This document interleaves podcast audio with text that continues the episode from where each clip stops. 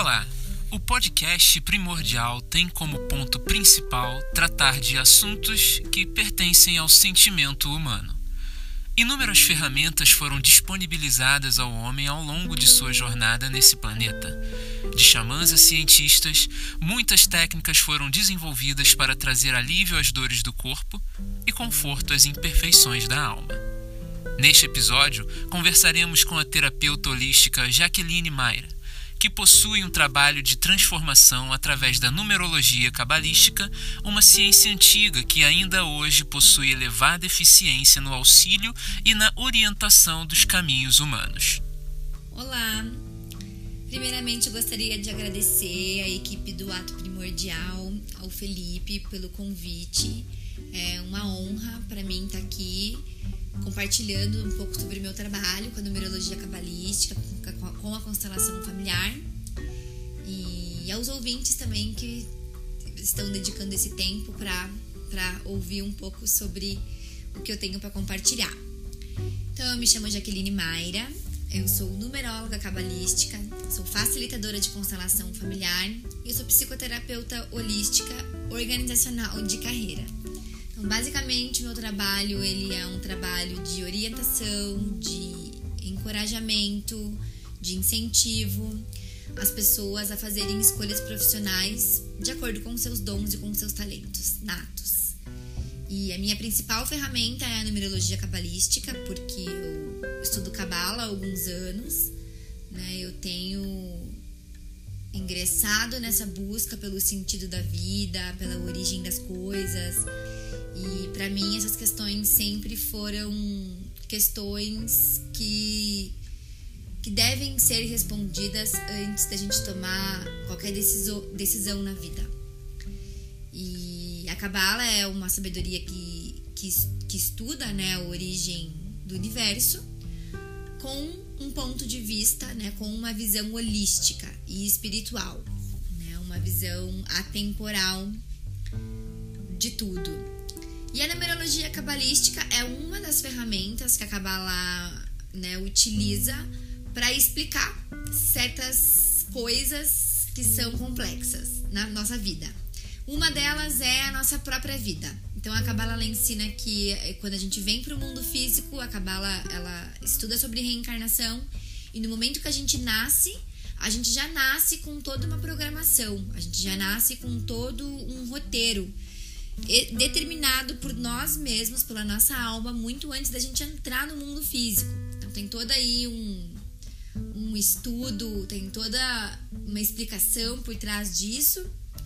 E tanto a astrologia numero, é, cabalística quanto a numerologia cabalística são as duas principais ferramentas da Kabbalah para decodificar as escrituras, né, onde constam ali muitos segredos e muitas é, informações sobre a história da humanidade e essa mesma ferramenta que eles usam, né, que os cabalistas eles usam para entender o universo, a gente também usa para entender a nossa personalidade, para entender o que que a gente traz tanto de positivo quanto de negativo no momento que a gente nasce. Então todos nós temos né, uma missão a realizar no mundo. Todos nós temos uma parcela de remoção do caos, da dor, do sofrimento. E a Kabbalah ensina que é através dos nossos dons e da nossa vida e dos nossos talentos que é que a gente vai conseguir se assemelhar à imagem a imagem da luz, né, do criador. Então, não existe outro caminho para a gente realizar o nosso trabalho espiritual aqui na Terra que não seja através dos nossos dons. E o que isso quer dizer? Que o nosso trabalho físico não é separado do nosso trabalho espiritual. Então, a numerologia cabalística ela é, é uma técnica, uma ferramenta, a gente inclusive diz que é uma ciência que nos possibilita, através da decodificação das letras do nosso nome e da, da, da data que a gente nasce, do local que a gente nasce, a desvendar todos os segredos que a nossa alma traz, todas as memórias que a gente traz, as informações. Então a numerologia cabalística ela ajuda a gente trazer por explícito aquilo que está implícito, aquilo que racionalmente a gente não se lembra, mas o nosso coração, a nossa intuição sabe. Então a Kabbalah ensina que os números e as letras, né? Na verdade, as letras são números, né? Toda letra tem uma origem numérica, é uma vibração, né? Entanto que as palavras formam uma vibração, um som, uma frequência. E as letras, assim como qualquer outro, qualquer elemento físico, né, tangível na, do, do, universo, é, é, é decodificado em números, é transferido para números, né, qualquer elemento, as letras do alfabeto também. Então, cada letra vai ter uma frequência única e cada pessoa, assim como a gente tem um, um código genético, né? A gente vai ter nosso tipo sanguíneo, a gente vai ter a nossa genética, que é única, nossa impressão digital. Cada pessoa tem o seu código único, porque a gente pode conhecer várias pessoas que nascem no mesmo dia que a gente, na mesma cidade, algumas que recebem o mesmo nome. É, aí já seria uma probabilidade, mas pode até nascer no mesmo horário, no mesmo minuto, já é uma baita probabilidade mas a mesma assinatura não. Então a gente analisa desde o nome do nascimento até a assinatura, porque tudo é manifestado através das palavras, né? Ou através do verbo, através da escrita. E toda vez que a gente escreve nosso nome, ou fala nosso nome, ou assina nosso nome, a gente está se conectando com uma frequência que pode estar tá em sintonia com a nossa missão, com o nosso propósito de vida ou não.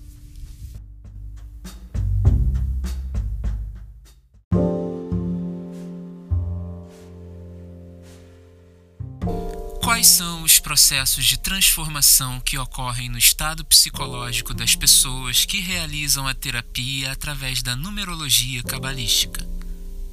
É, esse processo, ele, eu não, não sei se eu chamaria ele de um processo psicológico, porque ele é um processo é, ilógico, na verdade, né?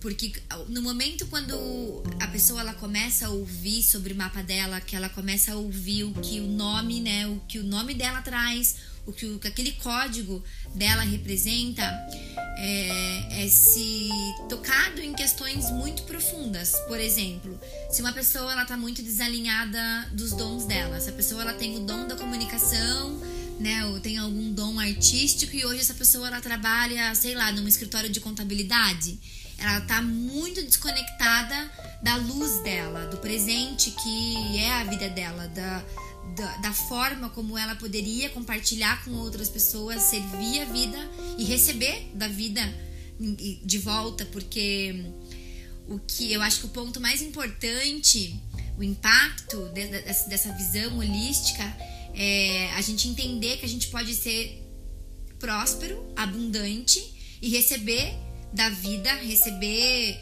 monetariamente através do que a gente é, de atividades que nos deem prazer, que, que, que sejam alegres, que a gente faça sorrindo, que o trabalho, a gente, através do nosso trabalho, a gente está contribuindo com uma outra pessoa, a gente está tendo um intercâmbio de energia uns com os outros o tempo inteiro. Então, por que não a gente fazer esse intercâmbio de maneira consciente? sabendo que a gente está entregando algo que é um dom, né? Que é um algo que faz bem pra gente, que também vai fazer bem pro outro. Então, quando a gente olha para a profissão dessa forma, a gente vê o trabalho como algo integrado com o divino e não separado. Então, a gente olha para o trabalho conectado com o prazer e não com o sacrifício. Então, eu acredito que essa, esse seja o primeiro impacto consciente que a pessoa ela tem. Isso é imediato porque no momento que a pessoa ela começa a ouvir essas informações, principalmente quando existe essa desconexão do, do verdadeiro propósito, é, o, o, mapa ele revela os dons, né? E esses dons eles se manifestam na infância, porque a criança ela se lembra. A criança até os sete anos de idade, ela ainda tem uma essência mais angelical do que física. Então, as brincadeiras que a criança faz, é que tem muitas crianças que são exímias nas brincadeiras que elas gostam de, de passar o tempo delas e ninguém ensinou. Como que aquela criança sabe daquilo? Então, quando uma pessoa ela começa a ouvir o que os números delas revelam, o que ela veio aqui para fazer, o que ela deveria estar fazendo, e se ela não tá alinhada nisso, o resultado é imediato, porque toca num nível muito profundo. O que o mapa ali revela, revela sobre a nossa alma. E, e isso afeta, acredito eu, num nível muito acima do nosso psicológico. Isso afeta o nosso, nosso inconsciente, afeta o nosso coração, nosso chakra cardíaco. E uma vez que a pessoa escute isso, uma vez que a pessoa veja, não tem como desver. Nem sei se, se existe essa palavra. Me perdoe a ignorância, mas aquilo que é visto não tem como apagar.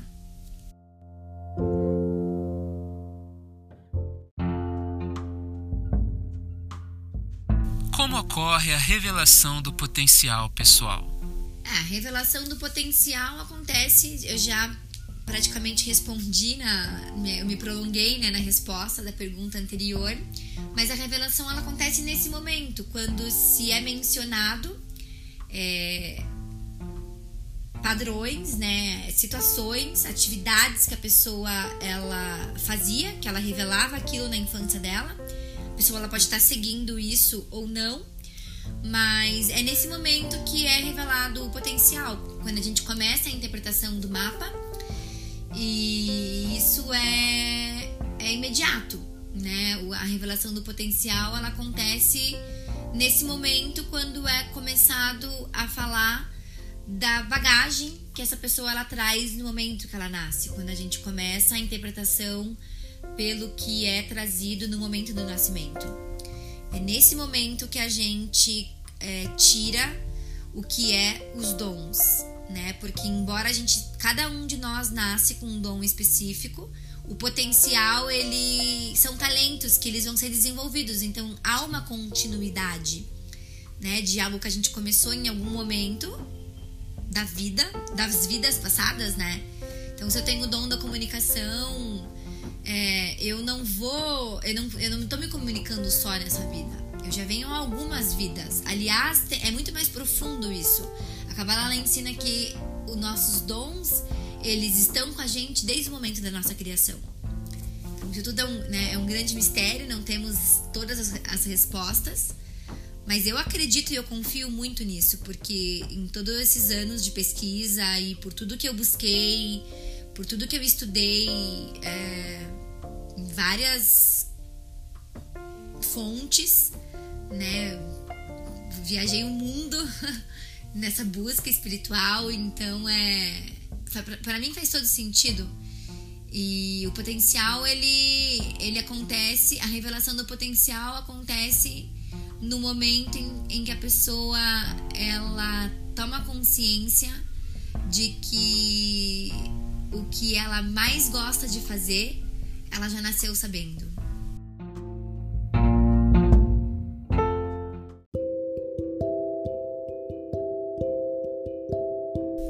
É a consciência espiritual? Consciência espiritual é quando a gente não separa. Consciência espiritual é quando a gente integra tudo e todos. É quando a gente olha para tudo que está errado no mundo e a gente dá um lugar. A gente permite que isso aconteça. A gente suporta o destino de tudo que a gente desaprova. É, a consciência espiritual é um estado de aceitação e é um estado de confiança, um estado de certeza absoluta de que tudo tem uma razão para existir. A consciência, essa consciência, ela não nos coloca, não nos coloca num lugar de passividade. Não é você ser apático e falar, ok, as coisas estão assim no mundo, tem uma razão de existir, eu vou viver minha vida. A consciência espiritual é quando você aceita as coisas como são, porque existe uma explicação que é ilógica, que a nossa mente ela vai tentar buscar e ela nunca vai achar, né, uma resposta lógica para isso, mas o nosso coração ele sabe E a consciência espiritual é quando a gente não condena, né? Quando a gente tem essa capacidade de dar o nosso melhor, de fazer da nossa vida uma, uma fonte de servir, a gente saber desfrutar o que o mundo material tem pra gente, porque a luz ela quer dar tudo pra gente. A gente que complica, a gente que não quer se receber da maneira como a gente foi criado para receber, a gente quer receber do nosso jeito, e esse nosso jeito tem nos levado ao caos e ao sofrimento por milhares de anos. E a consciência espiritual é quando você decide participar da transformação, mas sem excluir, sem condenar. O julgamento a gente vai acabar julgando porque nós somos seres humanos e a gente vai julgar, a gente vai falhar, mas a gente precisa estar num, num processo constante de melhoramento e de aceitação das coisas, da razão, né, dessa razão e lógica de tudo ser como é.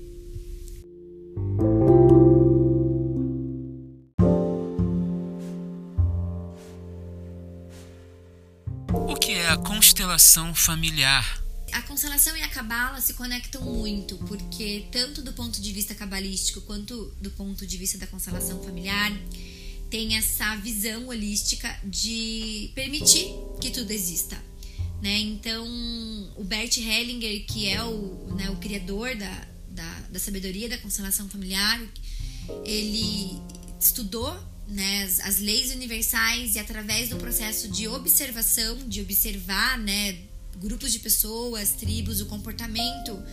O Bert é um grande observador do, do comportamento humano e ele percebeu que existem três ordens, né, que, existem, que existe a ordem no caos e que existem certas ordens que a gente, querendo ou não, gostando ou não, aceitando ou não, é, elas vão atuar na nossa vida a primeira ordem é o pertencimento, que é o que eu estava falando, né? Sobre tudo tem o direito de pertencer.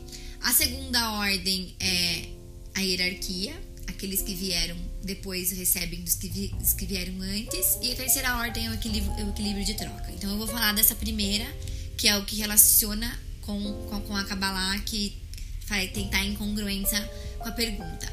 Então, tudo tem o direito de pertencer, mesmo é, um, assassino, um estrupador, é, um bandido, tudo tem o direito de pertencer. Então tudo tem um lugar. E aquilo que a gente exclui volta para o nosso sistema. Então essa ordem é a, or é, é a ordem do pertencimento. E quando a gente não aceita, quando a gente exclui, vai ter algo no sistema que vai preencher esse espaço vazio. Porque tudo tem uma razão.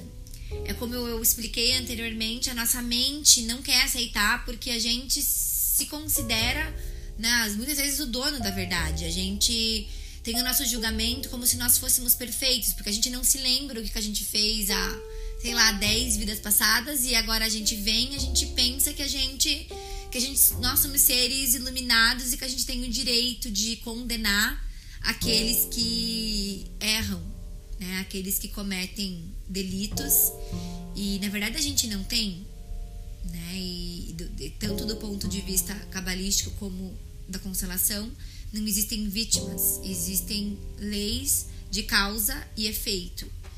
E uma vez que uma vítima, que uma pessoa, ela receba algo, né, ela passe por alguma situação de conflito ou de dor na vida, é porque está acontecendo um ajuste ali. Agora, para entender isso, é preciso que cada um decida por si e que decida buscar outras alternativas e outras formas de olhar para os problemas, de olhar para as questões. Então, essa consciência que a constelação familiar traz ao a gente olhar para tudo que é excluído, para tudo que não nos agrada e dar um lugar para isso, isso nos permite a reconciliação. né? Reconciliação com o nosso passado, a reconciliação com o nosso sistema, a recon, a reconciliação com aqueles que vieram antes e reconciliação com Deus. Porque quando a gente condena algo, a gente condena Deus, né? É como se a gente soubesse mais. Por mais que a gente, as pessoas que devem, devam estar ouvindo isso agora, vão pensar: eu condeno Deus, eu condeno, como assim? Eu. Mas quando a gente desaprova e quando a gente exclui, quando a gente evita olhar para aquilo que está de errado, prefere fechar os olhos, é o que a gente faz. A gente perde a oportunidade de transcender é, e de transmutar o que há de negativo e o que há de caótico na nossa vida.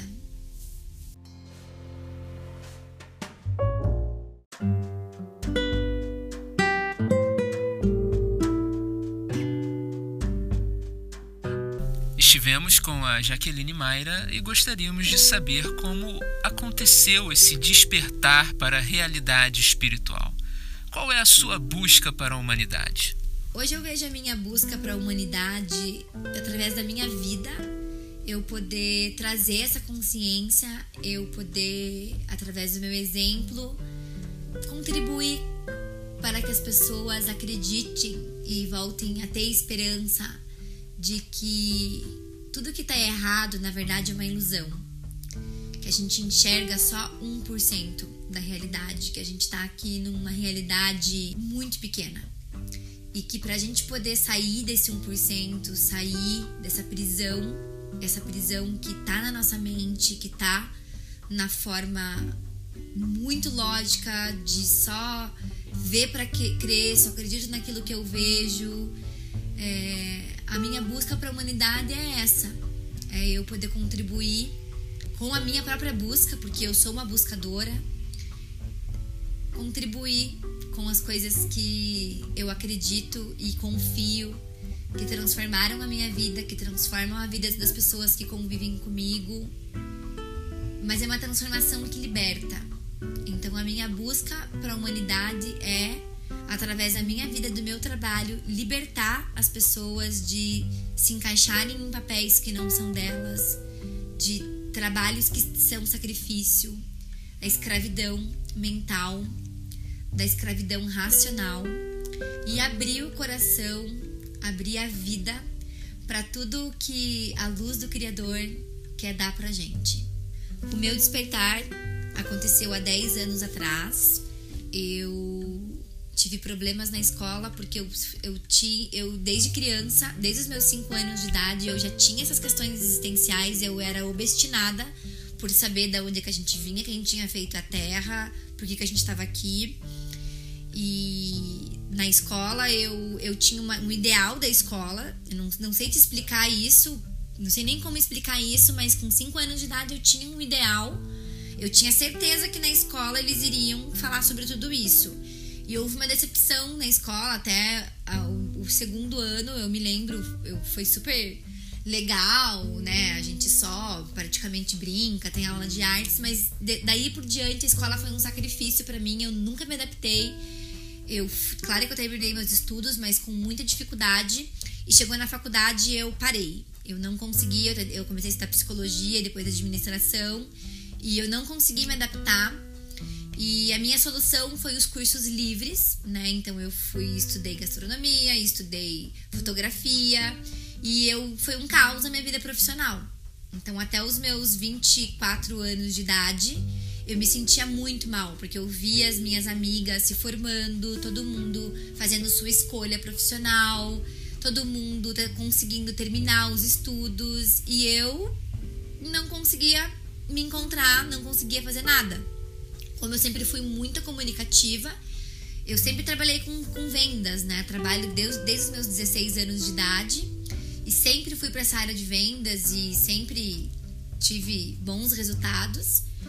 E eu me envolvi com drogas por conta desse conflito. Eu me sentia menos, eu tinha uma autoestima baixíssima, uma tristeza profunda E como toda pessoa que está desalinhada com o seu propósito, os finais de semana eles viram por anestesia. Né? Então eu trabalhava durante a semana e final de semana eu ia para as festas, ia para rave e eu me enchia de drogas e era assim, sexta, sábado e domingo e segunda-feira eu voltava para minha vida louca e assim foram por muitos anos. Com 24 anos eu passei por uma experiência que uma colega morreu de overdose é, foi um trauma para mim. Eu não estava presente, mas era para eu ter estado junto com ela naquela noite. E aquele dia eu decidi que eu nunca mais iria usar nenhum tipo de droga e que eu ia mudar minha vida. Ali ocorreu um despertar. Eu já frequentava o centro espírita, como eu falei, eu sempre tive essas buscas. Paralelamente, essa minha vida louca, eu sempre tive conectada, eu sempre tinha minhas formas de conversar com Deus, eu sempre fui muito é, conectada. Eu sempre tive essa abertura por uma força maior. E então eu comecei a frequentar com mais, mais frequência né, o centro espírita e passei por um processo de cura. Né? Então eu, eu obtive muitas curas e, e comecei a estudar, comecei a me aprofundar e eu nunca mais parei. E aí do, do espiritismo eu conheci o yoga, comecei a praticar yoga, Daí eu fui pro budismo. Aí eu embarquei na minha busca. Fui pra Índia. Ainda eu conheci a Cabala no meio. Fui para Israel. Aí eu me mudei para os Estados Unidos para eu poder estudar inglês, porque todos essas, esses estudos, principalmente a Cabala, a maior parte dos livros, né, são em inglês, não tem ainda muito material em português. E assim eu comecei a minha busca. Mas eu ainda não estava alinhado totalmente com o meu propósito, né? Porque apesar de eu estar tá buscando essa consciência espiritual, esse, todo esse conhecimento, eu ainda não tinha feito essa transição de fazer do meu trabalho, da minha busca ao meu trabalho. E eu era fotógrafa nessa época que eu conhecia a numerologia cabalística. É, trabalhava como fotógrafa, sou fotógrafa ainda, né? É uma das, das minhas profissões, amo muito fotografia, sou apaixonada. E então eu teve um momento que eu já tinha aprendido tanta coisa, que eu já sabia tanto, que eu fiquei chata. E todos os meus amigos e os meus clientes, inclusive de fotografia, eu só falava disso. Eu só falava sobre a luz, sobre a gente ter que compartilhar os nossos dons, os nossos talentos. E os mapas eu fazia para as pessoas conhecidas, eu nunca tinha assumido como um trabalho a numerologia cabalística. E teve um momento que eu despertei. É, eu sabia que esse momento ia chegar, eu já tinha sido avisada, né, pelos meus professores. Eu também me consulto com, eu tenho os meus astrólogos, meus numerólogos tem as pessoas que fazem interpretação para mim. E eu sabia que eu iria ter esse, esse rompimento e que eu iria para essa área da comunicação, da palestra, de guiar pessoas e que seria através da espiritualidade e do holismo. E os mapas foram foi natural. Foi natural quando eu voltei pro Brasil, eu recomecei né, aqui e começou a aparecer uma pessoa para fazer mapa, começou a aparecer outra. E aí acontece a mágica, que é o que eu garanto para todo mundo.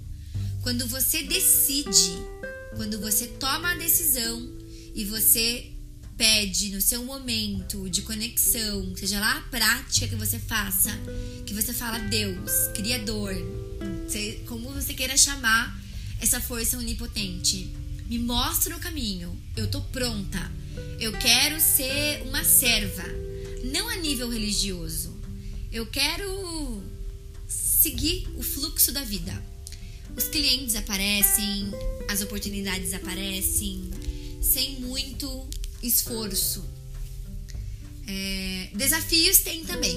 Não é porque a gente se alinha com os nossos dons e com os nossos talentos e que a gente ouve o chamado do nosso coração, não significa que não vão ter desafios vão ter muitos, mas as portas elas vão se abrindo e elas vão se abrindo de uma maneira muito sincronizada. Então eu comecei a fazer os mapas dessa forma E quando eu vi, eu já tava fazendo muitos mapas e, e as coisas foram naturais para mim. E fui convidada da palestra por conta da minha história, da minha trajetória. Então, hoje, nas minhas palestras, quando eu coloco uma foto da época que eu usava droga, as pessoas ficam em choque porque realmente não parece a mesma pessoa. Então, para mim, é. Eu espero que na minha vida eu consiga mostrar para as pessoas e despertar nelas o desejo de seguirem o coração delas. Porque se tivessem dito para mim que eu poderia ser mística, que eu poderia ser holística, que eu poderia seguir o meu coração desde pequena, que tava tudo ok para mim ser numeróloga ou ser astróloga, eu teria feito essa escolha muito antes. Então eu acredito que o que o mundo precisa, o que as pessoas precisam é de incentivo para elas serem autênticas. Se você quer ser cabeleireira, se você quer ser pintor, se você quer ser é, que for, se você quer ser vendedor, se, se, tem que ser o que te faz feliz. Porque se faz feliz, as pessoas com as quais você se vai se relacionar no seu trabalho também vão fazer elas felizes. E essa é a única razão que a gente está aqui. É através da nossa luz que a gente acende a luz do outro. E quando a gente faz isso com desgosto, pelo dinheiro, por sacrifício, a gente recebe uma vida amarga e quem recebe também. Então todos nós temos essa capacidade e é um direito, é um direito que a gente tem de ser quem a gente é. Não importa se a tua profissão exista no se a tua escolha exista no meio acadêmico ou não, se é faculdade, se é curso livre, se é um curso de um mês, se faz a tua alma vibrar, se te coloca num estado de alegria, de conexão, é esse caminho que você precisa seguir. Então, foi assim que ocorreu o meu despertar e eu acredito que a gente passa a nossa vida toda despertando. O despertar, ele não acontece só uma vez. O grande chamado, sim, mas a cada dia é um despertar novo, a cada dia você quer ir para um outro nível, você quer expandir. E então eu continuo continuo despertando ainda.